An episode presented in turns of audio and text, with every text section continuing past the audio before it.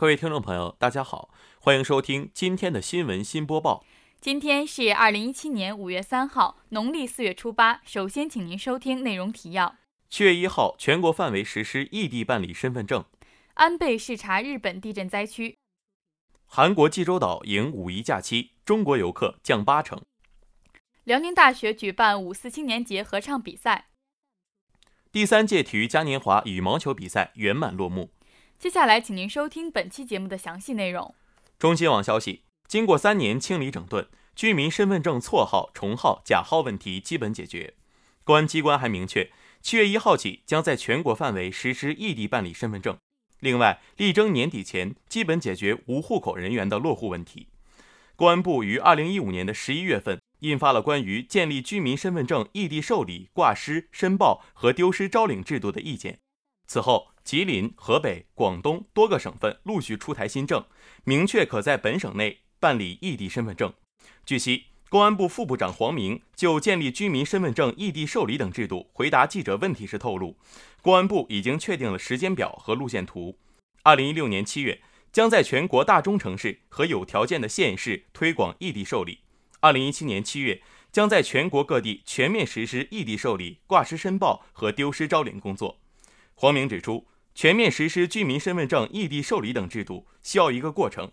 由于中国人口多，各地情况不同，还涉及信息系统升级改造、业务流程调整完善、装备设备配置和人员技能培训等大量工作，必须整体设计、分步实施，不断完善，确保安全可靠。公安部印发的上述意见明确以下两种不予受理异地办理申请的情形。一是因相貌特征发生较大变化，且居民身份证未登录指纹信息，难以确认身份的；二是有不良信用记录，仍需回户籍地申请办理。本台记者李露蛙。中新网消息，据日媒报道，本月二号，日本首相安倍晋三为确认东日本大地震灾后重建情况而访问了该国宫城县。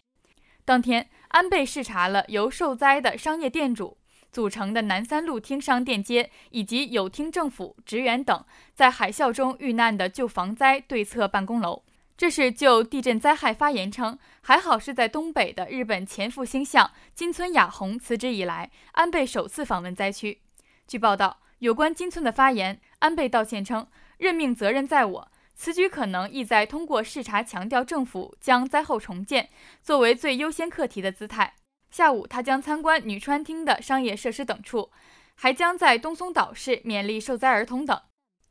金村的后任日本新任复兴相吉野正方陪同安倍视察，在南三路厅商店街受到加油鼓励的吉野回应称：“因为我是灾区的代表。”吉野之前还在因海啸而受灾严重的岩手县陆前高田市视察了作为地震遗址保留的旧车站。吉野在追悼设施献花并悼念了遇难者。据悉，这是安倍四月八号访问日本福岛县之后再度视察灾区。金村在四月二十五号日本自民党二派街集会中就地震灾害表示：“还好是在东北，因为发生在那边真是幸好。如果地震离首都圈更近，会造成更大更严重的损失。”之后翌日二十六号，事实上被撤换。本台记者陈楚丁。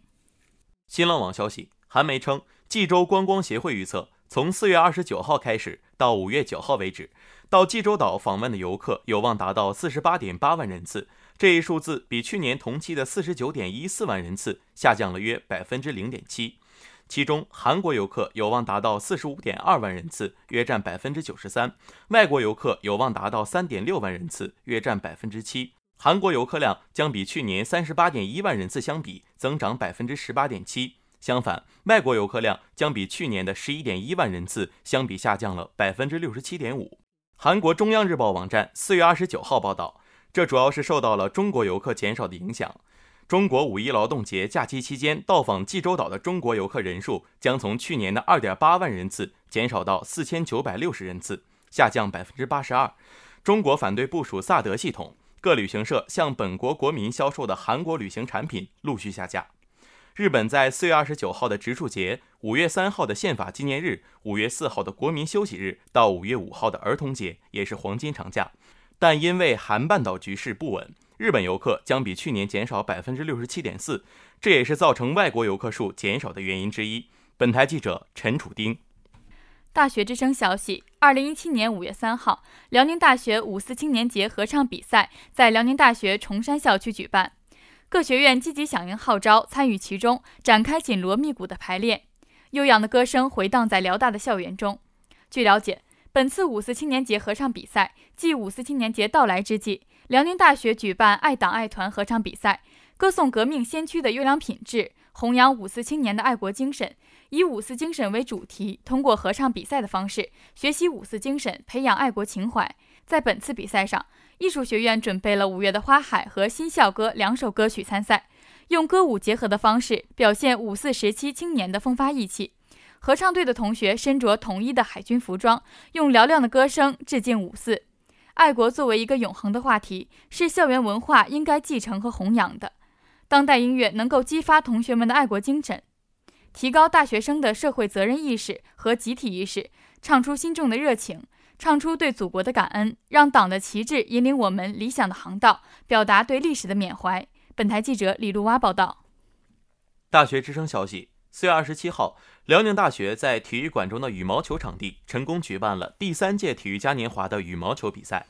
本次的比赛历经了紧张而激烈的初赛和复赛，最终成功杀进四强的队伍有。亚奥商学院、经济学院、外国语学院和哲学与公共管理学院四强的对决首战是亚奥商学院对战经济学院。亚奥商学院的队伍可谓是屡出奇兵，最终战胜了经济学院，而哲学与公共管理学院险胜外国语学院。经过短暂的休息后，运动员们随即进行了冠亚军的争夺。最终的排名是：经济学院取得第四名，外国语学院荣获季军，亚奥商学院略微逊色，获得了亚军。而哲学与公共管理学院最终摘得桂冠，获得了第三届体育嘉年华羽毛球比赛的冠军。羽毛球比赛不仅仅是体力的比拼，更有智力的交锋。这四组选手都精心准备而全力以赴，为学校增添光彩的同时，更彰显了优越的体育竞技精神。本次活动的圆满落幕，也得益于学校的高度关注。羽毛球比赛是小事，大家都秉承着友谊第一、比赛第二的信条。达到了人人健身的目的，提高了辽宁大学学生的综合身体素质。本台记者陈楚丁报道。本期的节目就为您播送到这里，感谢导播于思彤，编辑李露蛙、陈楚丁，主播李薇薇、于建勋。接下来，请您收听本台的其他节目。